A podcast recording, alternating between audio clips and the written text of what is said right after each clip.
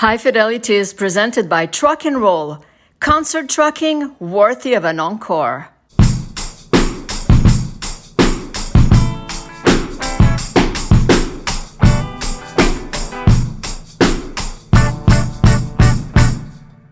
I think you should start because we're we're in your We're hood. ready to go. Tell us where we are and what All we're right. doing. Here we are in NDG, a few streets from my house, Yes. with my buddy Genevieve and Paul Cargnello at his home studio. Hey, Paul. Hey. Thanks for doing? having us today. No problem. Thanks for coming below the tracks. It's uh, yeah, it's, it's it's I mean it's dangerous. You know, Yeah, yeah. we're living on the edge here. It used to be considered uh, a bit dangerous, this part of the city, this south of NDG Yeah. part. I would say used to be considered, you know, a poorer area, dangerous. I remember Yeah. there was a lot of crime in the area. But, like, you know, since the hospital was built, when we bought, the hospital wasn't there. Uh huh. And it was a very different community.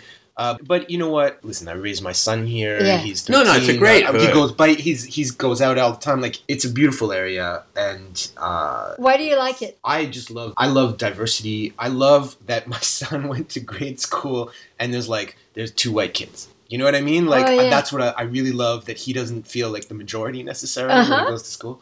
I really do love that there's people here that grew up speaking Spanish and uh, you know there's Jamaicans and Haitians and uh, there's, a big, there's still an Italian community and there's you know there's still a, there's a Korean community. You know, but it's like, interesting with NDG. I mean, I live here too. You know, and and it's not very well known if you're not. And you, and you lived here at one point too, Yes. or growing up. So if you haven't been from NDG or have a boyfriend, girlfriend, or friends there, you don't really know NDG. Everyone knows Mile End. It's in every friggin' movie Yeah, and TV and show. magazine, You know, but yeah. people don't really know. And one of the things, like exactly like you say, I remember a friend of mine who lives in Rosemont. She says that's what I like about NDG is it's so diverse. It's way more diverse than Rosemont. You know, it's just uh, it, it just is. I mean, well, having having been a festival organizer, I got to look at statistics quite a Mm. bit, and the statistics are that NDG Côte-des-Neiges, if you include those two boroughs, I mean, this is one of the potentially the most diverse borough in Canada. In Canada. Even though Toronto has more diversity, you know, overall, yeah. uh, this is one of the most diverse. But And- linguistically, and um, it's and it's half roots-wise. like NDG, which maybe not Côte-des-Neiges, but NDG, as far as I know, is half francophone. Like people think of it as an English place, and it's very Miss- English. but yeah, it's c'est very très francophone as well. Sure, but fifty percent means like you know everywhere else it's ninety percent. So Right. It feels very dauntingly Anglo, but uh, but it's you're right. It's fifty percent francophone. You speak English and French every day, both languages every day. How about your son? He- Did he learn French as well? Yeah, we uh, we did uh, English at home, but we sent him to entirely French daycare schools Oh. uh, the whole way, Cool. and he's completely bilingual. He's way more bilingual than me. I mean, really? oh yeah, he's he's good. Like I didn't go to school. I learned Mm. it from the streets Mhm. and just forced myself to speak it. And that's the thing, eh? Like I'm like you. I went to English school, so if you don't go to French high school, very hard to write really good in French. Like to have all of the grammar down. I even feel like that grade school experience where they just they they just do the verbs verbs for like six years, you know, with with kids and uh, and they do math in French. I mean, it's, it was really really good for him. But plus, all his friends end up being francophone. I mean, we, we don't realize how lucky we are as, as anglophones as well, like being able to kind of pick and choose what schools we send these kids to. You Mhm. know, But True. what what do you think as someone who straddles those two worlds and you've just put an English and a French record out together? You know, like the big story in Quebec over the past several months in terms of that is that the English French tensions are up big time and it's come back and it's sort of deja vu all over again. What's your take? Because you're not you're you're very far from your regular Anglo West Island dude type Yeah. point of view. So what do you think about the fact that you know, you hear English people all the time. I hear them in NDG saying, "Oh, I'm leaving. I'm telling my kids to leave." I mean, which I find super depressing. I mean, I think uh, it comes down to uh, stubbornness and stupidity, and I'm not impressed by the, the people who want to leave. I'm not I'm not impressed by the Anglo's that anytime there's a, a threat of separation, they move to Toronto. I mean, it kind of pisses me off, and I'm not impressed by the anger. But I think that it's just a leftover. It's like a it's like a reverberation, okay, from from the boomer generation. I don't think young people Mhm. care. You, you listen, the kids like these kids going to the park, like they just love each other and play and like each other and speak whatever. Like it's the problem here is that we we've come to the point where we, we think anglophone and francophone and all the other languages actually here uh, you know creole and italian and all the things that you hear when you're walking the streets in montreal are something that has something to do with culture. And it's like not really. What's interesting is that language is a tool. And that's how i see it. It's a tool. And tools evolve. And there are people that have really really taken this argument and made it like no no no. It's culture. And and I think that uh, that's been a little bit of a mistake that we've made over mm. over time. And some generations have become very entrenched in the philosophy that language is a culture and not a tool. And if you see it that way, that's why I think that Montrealers typically will become very they'll have like an ouverture d'esprit, like an open mind about it. It's like we we're kind of like whatever, whatever it takes to communicate something and to communicate with the most amount of people and to reach right. the most amount of people and to connect with the most amount of people, do it and that's the thing too and and i think that this has been like brought home even more for me now.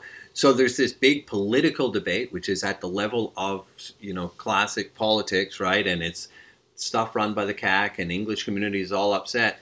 But in your day-to-day life and i often ask anglophones this i said when's the last time you had a conflict, like a conflict with yeah. someone French or someone French with someone English, because in daily and life, felt threatened in your and culture and language. It just you doesn't will, happen, you know. I mean, you just does always, not happen in my experience. You will always hear this phony debate, and this phony debate comes from that the regional metro, metropole war that's happening culturally speaking. But you'll hear this thing where I have never in my entire life ever been to any place in Montreal and not been able to be served in either language. Everybody here is bilingual. You want to work? Bilingual is the first thing that needs to be on your CV. Anglophone or francophone.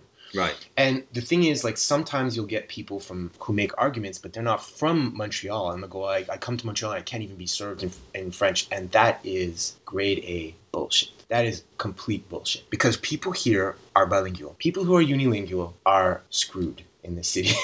you can't make it through. Like it's you can survive. You can come and move here and live for a little bit, but you cannot thrive. You cannot work. You cannot make connections. You won't make the most of, no, of this city. None of it. It's like Montreal is not just bilingual too. Here we are going into the old tropes. It's trilingual. You have people, journalists coming here now, you know, talking about Tula over at, at Cote, you know, she's trilingual.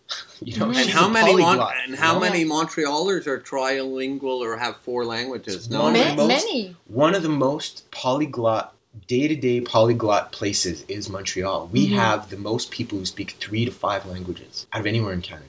How's your day to day life? What part of your life is in French and what part is in English and your friends and your community yeah. and work and everything you do? How would you? Well, my band is like, you know, we have, I've got an, a guy from Brooklyn but you know he's Haitian, so he's he's got French in there. But like, so my band is very bilingual, so there'll be a lot of like throwing back and forth in French and English. I work mainly in French. I mean, anytime I pick up the phone, I'll say hello, but like I realize it's going to be a francophone conversation. Mm-hmm. Um, when I step out of my house, I, I only ever interact with most of the public in Quebec in French unless I know them. But at home, uh, you know, mainly it's English. We're all Anglophones in my house, so you know we speak English here. But like, I watch so much French. T- I listen to so much French radio and watch. Like, I toggle between. Mm-hmm. So it's always CBC or Radio Canada for like for news, and then you know yeah. for music it's. CIBL and CISM and CKUT. So it's like I toggle between French. But, but that's English. why it is a plus. It's only a plus to be able to live in two languages. Of course, in three and four would be uh, perfect as well, but it's a plus to be able to evolve in two languages. I think it's the beautiful thing about where we're at, and I find it so bizarre that people would be fighting against it. It's like the same, the people who fight against it and who are so worried about integration and multiculturalism and all those evil words of the danger of that it's like the same people who were you know like when when back in the olden days in, in, the United States when people talk about interracial marriage and they're going like the dangers of interracial, the dangers of gay marriage. There is no danger. danger. You know, like there's it's no love. There is not a danger at all. Like there's and there's no threat to heterosexual relationships or love. There's no threat to two white people getting married. Like the, the, the fact that there's no threat is it shows that there's a political interest but here and there's a political manipulation. It's weird because it works on both sides of the fence, right? There's a negative point of view from the English side yeah. and the rest of Canada, and there's a negative view, and I don't say from all francophones, of course, but there is. Whereas it's like we're all saying, and everyone I know feels like that. It's just a plus. You know, if you're uh, if you're francophone parents here, you're thinking, okay, my kids are going to school in French. So what are your what's one of your priorities? Is to make sure they can speak English properly, because their opportunities are be curtailed. And it's the same. Look at how many English people send their kids now, like like you did, to send your son to French school because you're like, okay, he speaks English at home. And so it's just a plus, and also it opens up your cultural point of view. Like if you speak another language, then you understand. If you're like uh, the guy from Air Canada and you're living here in Montreal and you can't speak French, then you don't know what the hell's going on in the province, right? That How CEO could you? there? Yeah. yeah. CEOs can do whatever the hell they want. It's a whole other class of people, Right. and they're they're they disgust me for a whole other set of reasons. Right, I'm sure. It's like, there's like but there's like there's there's like we we are. What are you a left wing guy or something, Paul? Oh, no, I'm, uh, we we're we're so weird about it. It's like here in Quebec, we're, we're getting the conversation around Quebec bashing is becoming so defensive. Okay, there's a really defensive feeling about Quebec bashing, and I'm like, you know, that's really funny. It's like it's the uh, the ability to be autocritique, you know, to be self-critical, and to just be like, yeah, I'm Quebec bashing. Of course I am. I Canadian bash and I American bash too. These are all just governments. Who gives a shit about them? You know, like I couldn't care less. Why do we feel defensive about these things or these people or these institutions? We should be questioning these institutions. We should be bashing them into shape. You know what I mean? Like we should be shaping this stuff. I actually don't think that it's that defensiveness is already something that scares me. And it's like I don't believe that there is Quebec bashing. I don't believe that there's Canadian bashing. I think there's just bigotry. And I, I agree. If francophones here are starting to feel defensive because there's like some Canadian in, I don't know, Alberta going like, oh, if you want to separate, just get, get the hell out. Okay. That person's an idiot. Exactly. You know what I mean? Il reste que c'est important de protéger la langue française. It's important to protect the French But language. it's- Of course. But it's one of the. I'm sorry, but it's one of the And- myths that's out there, though, is that really, and I mean, correct me if I'm wrong, the vast majority of English people who are still here actually believe that. Because the ones Yeah. who Oh, are really like, oh, I can't live with these separatists, they all fucking left in the late 70s and they're gone, And- right? And the people who stayed here, like me, and some of the, like, look, English people's favorite thing isn't Bill 101, but they're like, they get it that there has to be. Are you kidding me? We benefited incredibly from Bill 101. They created an army of bilingual Anglophones. Yeah, you and know, a bunch you're of 100% and, right. and there's a whole bunch of unilingual francophones living in Chibougamau and Chicoutimi and Rimouski and everywhere else that are like their lives are myopic and limited and it's a systemic failure. It's not their failure. It's not an individual failure. It's not the failure of these people. It's the failure of a system to create an army of bilingual people. We would be the most successful nation in the world if we could work anywhere and everywhere and in any language and if we were more accommodating and nice to outsiders. This place would be a wonderful place if there wasn't such an anti-immigrant sentiment. This is where we're facing the crux of the problem for me is that you know we've been arguing about we've been talking about the same thing and so many certain talking points have been being brought up for so long that uh, it's false. There, there isn't a reduction of, of french in quebec. In fact more people speak french. It's just they, they're not like you know it's not Well, it's not maybe not mother tongue. Maybe Exactly. maybe it's like people coming here because that's the reality of the world. There's going to be an influx of people coming from wars and from famines and, and they have to get out. And where are they going to go and i don't want to be one of those nations that goes like oh not here Well, and also, and because of the laws that are in place, and also not even just the laws, like we were just saying, if you come here, you know, and you come here from Romania or Peru or whatever, and you're going to work in a bar, well, you're going to have to speak French. I mean, maybe not week one, but you're going to have to, you know, just as You're if you to move to, if you move to uh, Germany, you're going to have to learn to speak German to work, and so they learn how to speak the other languages, uh, even if their mother tongue is something else. We really benefited from 101 you know like anglos we, we Let's go to the core. Sure. How did Um, you know you wanted to become a musician, an artist? Uh, I think it was uh, I was I was really young. I mean, really young, and I knew I liked art because I, I painted and I drew and uh, you know I did. There was a lot of visual arts when I was really young, but music was always something that that I loved. There was something I loved about poetry too. I remember my mom. Do you, do you know that song "Ode to Billie"? Uh, "Ode to Billie Joe." Yeah. Um, I, I remember that song was playing in the car once. And I was really young, and my mom was like, "You got to listen to the lyrics to this song because there's a mystery there. It's like nobody really knows what what she was talking about." And uh, and you listen to the lyrics and you're like, I was convinced if you just decode the lyrics, you're gonna come up with the answer of what what are they throwing off of Tallahatchie Ridge? You know what I mean? What is what is happening? And I remember I analyzed those lyrics. That's why you I- like enigmatic lyrics, and you like Yeah. you like to play with words. And Well, it's ironic that Gentry, you know, being this country singer, I, I'm not a big country fan, and but that song became something for me that I remember my my dad said that he dedicated Curtis Mayfield's "Move On Up". Mm. And I remember listening to those lyrics, like it's like those words, you know, it's to a kid, you know, you're, you're talking to a kid. You know, your parents might not understand you by and by, you know, your folks might not understand you by and by. It's like the lyrics told me something. So I remember the just like the impact of that. I remember hearing John Lennon, you know, in like my high school years. And John Lennon would be so candid. It's like you got insight into his personal life. yes, And he's but just he's a jealous guy. huge public figure Yeah, and you, you're getting this intimate knowledge about what a shithead he could be or how weak he was or how Yeah. scared he was or how much he loved the person he was with you know Yeah. and he fucked up all his his, uh, his prior marriage and you, everybody knew everything ab- about his business true. and i was like it was a fascinating thing to me to just watch all that and then high school man hip hop hit and poetry came back you know rhyme schemes and I remember listening to Wu Tang, and it was there were so many references in Wu Tang. It's so intellectual. There's so many like these people are they read. You know, there's literary references to film references, and I just became like obsessed with poetry and writing And you still write poetry all the still to time. this day. And I and I knew from that that point forward. Also, like the minute I played electric guitar, it's just like, oh, yeah, this is it. Okay, this is it. Like the minute I started bashing on the drum, it was just noisy and and to be praised for it. You know, just making a little noise in the space. Yeah. it felt really good. You mentioned that you go to the studio every day. You write songs every day. You work on music every day. What is it that still makes it interesting for you after all these years, after all these albums that you've put out and all these songs? You still go to the studio every day and, and work on music and lyrics. Well, if I'm going to be pragmatic about it, it is my bread and butter. Uh-huh. It's your job. it is my job in one sense, but also there's something addictive about being good at something and Mm. getting better at it. You know, like when the people talk about like jogging or something, and they're Yeah. like, you know, like the first the first twenty times you jog, you're like, oh, this sucks. Yeah, why you do- reach why, a plateau. Why am I hating? Why do I hate myself so much? Why am I doing this? And then you, you're like hundred jogs in, and you're like, oh wait, wait.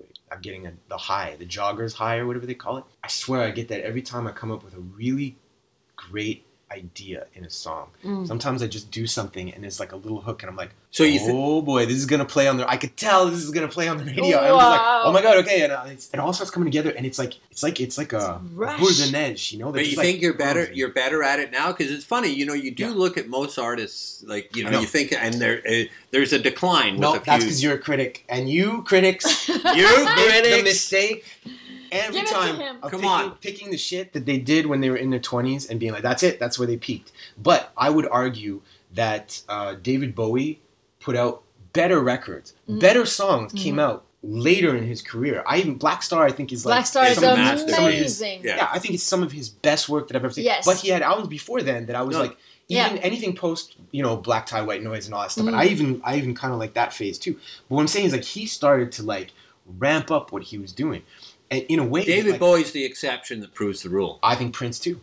I think Prince, Prince, yeah. when he settled with Third Eye Girl, he started to go like, you know what? I have that Hendrix side to me, and I'm gonna Mm. embrace my Hendrix side. True. I'm not gonna just try to be like the dancing guy anymore. He's getting a little old for that anyway.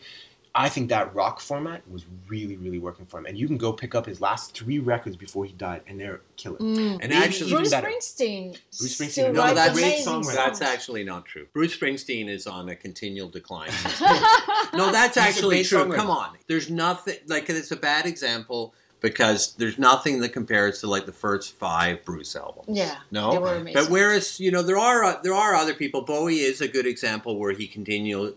And you know what? That last Bob Dylan album, and Bob's like what eighty? He just turned eighty. Yeah. Rough and Rowdy Ways. I think. I mean that was amazing. I think Paul McCartney. I can't even believe I'm going to say this. I think he became a better songwriter post the Beatles. Okay, this is. I think the interview's over. This has been Okay, great talking was to you, Paul. same we always fight because I love Paul McCartney and I- I've listened to all his solo records Yeah. until the most recent ones. I listened to everything and there are amazing songs still today. He, he- Brandon is is Won't give up. blind. I won't give mean, up. he won't. fine. I'm he just- won't hear I'm it. just, He I'm still doesn't- angry with him for breaking up the Beatles. Look, and I'm fine with that. I'm just saying. No, you're as a- still angry at him for writing oh, Ob-La-Di, Ob-La-Da. I Get am actually, it. and Maxwell Silver Hammer. Those ones are But the- still like bothering as a, me. as a songwriter, you realize that like it's a different perspective. People, his craft has sharpened. He can he can walk into the studio and construct something so beautiful, so quickly, and so Yeah. well. Yes. And he his mastery of the studio has gotten Mhm. better. And the Be- Yeah. there's, there's no doubt in the Beatles there were brilliant things being produced. I'm not Yeah. denying that. What I'm saying is like there's an improving that happens, but our relevancy goes away. I mean, I'm in I'm in a Oh, weird I hear you. when I was 20, there was an attempt to like I was I'm not I'm not trying to sound egomaniacal. I'm like I'm 20. Do you know what I mean? Like I'm 19, 20. I was a more beautiful version of what I am right now Right.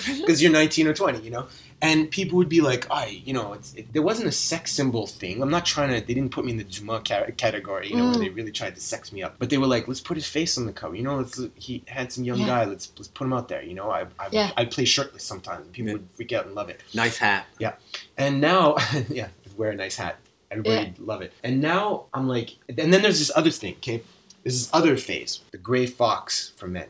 Oh, You yeah. You can Leonard Cohen, handsome, No, no, it's, it's the, the double standard. So there's this weird thing. It's, it's harder for women, you know, like because because that sexiness of the youth, you know, can can die pretty quick, and it's unfair to them in a, a way worse way than it would be for me. I'm very privileged in, in what I have. Because we do love the silver fox. Yes, yes, yes. But I'm in that phase of like I'm no longer in my relevant 20s and 30s, where everybody will automatically put you in the relevancy category. Yeah. Right. And I'm not the gray fox that is like, Right. oh, this is the old hat, like he's been here for like 20,000 years and he's Right. the best You're thing. in between. I'm in this weird in between phase. Now I got to survive part of the industry now that kills a lot of people's careers. It's interesting because I mean, it is. I mean, music is like. I mean, it's a obviously a super youth driven thing, right? And the Yeah. top of the charts is almost inevitably dominated by, and it gets younger and young. Well, maybe not. Artists grow older, and you know, and and and really, there was that generation of rockers. I mean, like Lou Reed and people, and Patti Smith were the first generation of rockers to then be fifty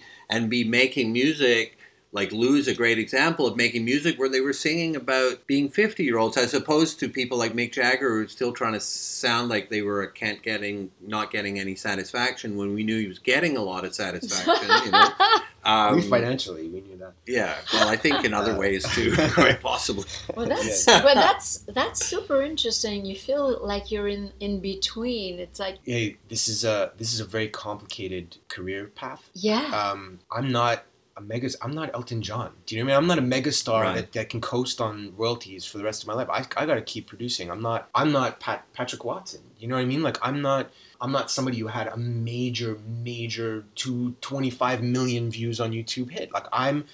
I'm in this. I was once in that not fat middle, Mhm. kind of lean middle, and that middle just keeps getting leaner and leaner Mm-mm. and some people fall to the bottom and some people stay and it's just i'm i'm one of those people who sustain and i've sustained and i will continue to sustain. Look i own a studio and i have so many other i'm producing plenty of artists coming Yeah, in here. I- Uh, your your daughter recorded. yeah here. yeah you guys recorded That's right. together with Dev Pussy stench. I yeah got- yeah them in. but like, see, but this thing is like, I, I'm gonna relevancy as you get a little bit older becomes about also giving people chances. Like I meet a lot of young people who are like 19, 20 in the scene, who are coming from a community that doesn't have the same kind of connections, or who whose parents already in the music industry, who, who don't even know how to break in, don't even know what a press kit is, don't even know how to set up a website, don't even know how to go into the studio and and how much it takes to record a record or what it what it costs to set up a PR uh, or how to get a distribution deal. Now, these are all really important things or how to write a grant. Do you know how much paperwork? My career is 98% of data entry. You know what I Oh mean? my God. 2% creative. 98% of my career is administrative, promotional stuff. no but you You have really to do everything by and you yourself. do everything. and you really hustle too Sure, right but this, but my goal now is like my relevancy may not exist through me. It may not be my hits, but what I will do is foster an environment where you know a young hip hop artist who from NDG, I'm working with somebody right now, uh, Remy Picasso, and he's amazing, and he would have never had a chance to record a full record. And I was like, come on in, let's do it. Mm. And like this guy doesn't have, he doesn't have money, you know, and I'm not, I'm not gonna charge him because every once in a while you gotta give somebody a break Lend a hand. you got to go like I was very very lucky. I was like a white straight cisgendered guy in the 1990s being loud and irreverent. Yes. And everybody just put a microphone in front of my face and go, give him all the space he needs. And not everybody gets that kind of privilege and gets to walk into that kind of a lucky space right away. But you also do, uh, you know, you work with so many people, right? You've got your band, but also, you know, that, Side that R&B album that, that we talked about a few years ago, where you were with all these Montreal R&B and soul singers. It really seemed to be very important to you to connect with these different artists. I mean, you know, look, if you're really a songwriter, you appreciate all kinds of things. Like you you start to like when you work in music, you start to appreciate the craft. The craft is really important. Mm. And when you and also working professionally means that you you learn to admire the professionalism of others. Some people are some people are not songwriters. Some people have a gift, a vocal gift. Mm. They can come in and they, you know, you you say I, I I really need that New Orleans vibe, and some people just know how to just they open their mouth and it's it's an art form that I can't master. You know, I haven't gotten there yet. It's like you got to find the best. You got to find the people in your community and bring them up and put them in that forefront and get and elevate their talent too. My career is filled with one one ethos, and I surround myself with way more talented people than myself, and Mm. like everybody around me is is better than me. You know, I'm just like the, the sort of like where I'm good. I'm a good song, but I'm like I'm not the best guitar player in the world. I'm not the best drummer. I'm not the best bass player. I'm probably not even the best producer. I'm not. You know, but you'll get the best ones around you. well, I'm gonna I'm gonna pack this thing with as many bests as I can and make it a really interesting project. I will always do that. So you don't speak in you, it's us. So it's your name most of the time, but it's uh, a I think nothing moves forward unless there's a scene. Mm. Uh, Who did I hear talking about this? It was um, Questlove talking about the importance of a music scene. Mhm. You know, it wasn't. It was that Philly scene, sure, but like they exported that. They took, they brought it to New York. They, Yeah. you know, they had D'Angelo and like the, the Common and all these uh, Mos Def, and not everybody was from, you know, Philly. You know, like he, they they started to create a scene, intelligent hip hop and R and B, something that wasn't just about booty shaking, but it was about lyrics and it was about uh, something else, and it, it just like that pitch and that that sound, and it becoming a scene is so important. To advancing anything, even that New York thing that we were talking, Right, the New about before York in the '70s, right? You got that. You yeah, you have the Ramones, but you had that whole CBGB scene. and you had- Disco. Yeah, you you have the crossing of all of those things. You had the Clash coming into New York, and where are they going? They're going up to the Bronx, and they're picking Yeah. up on hip hop. Like the the cross pollination is also important. But what about Montreal? Because that's interesting, you know, because there was this the scene like in the early 2000s, of course, was the whole Arcade Fire, indie, Mile End, which got exported around the world. But that's really dissipated since, you know, and and it's not that any of these artists even sound the same. And then you're doing something completely different. Doesn't really necessarily seem part of a scene. I mean, what's your sense of the Montreal music scene, like the indie scene right now, 2022? I don't think that we've successfully. This is what like uh, I'm gonna do some uh, Montreal music scene bashing right now. Excellent, Uh, perfect. We did Quebec bashing, Canadian bashing. Yeah, yeah. Let's bash everyone. Uh, the Montreal music scene where we've really failed. It's like I, I wrote a song. Uh, it hasn't. It hasn't ever come out. Uh, There's an instrumental. It's called "Montreal's Gonna Kill Me." oh my god! Mo- like it's it because the chorus goes, "When I die, you know where I'll be," because Montreal's gonna kill me. Right. And Montreal will bury me eventually because I am a Montrealer. I'm, I'm gonna stay here. I'm sticking it out. And but the Montreal music scene, we have blisteringly failed at creating a sound. It doesn't even have to be a sound. It has to be the marketing of it. We have to market ourselves as like a unified force of people of things that are kind of coming together Right. and making something cool. Because the city is unique. Yeah, and we have something very interesting here, and I think that we're, we're primed for this. But we, like I said, like in, in Quebec politics, we have a failure. We're too protectionist, and we're not about exporting things. We're not about promotion. We're always about limit limiting. And it's a real dangerous thing to do. We do the same thing in Montreal music scene. The scene is oh, the indie scene popped up. Well, you know, I never got a call from the Arcade Fire. people. I mean, I ran into them all the time, but like, I never got a call to open for anything. We didn't call each other. We didn't get together. The thing is, like, we got to stay in touch. We got to stay friends. Yeah. We got to work with each other. We got to go to each other's studios. We got to like keep creating. We got to collaborate. We got to make music together. This is where our failure as a collective, as much as I'm So trying you to do So you don't it, see that here. no, I'm I am trying to do it. Yeah. I'm Right. doing it with my career. And helping a new generation But- as well.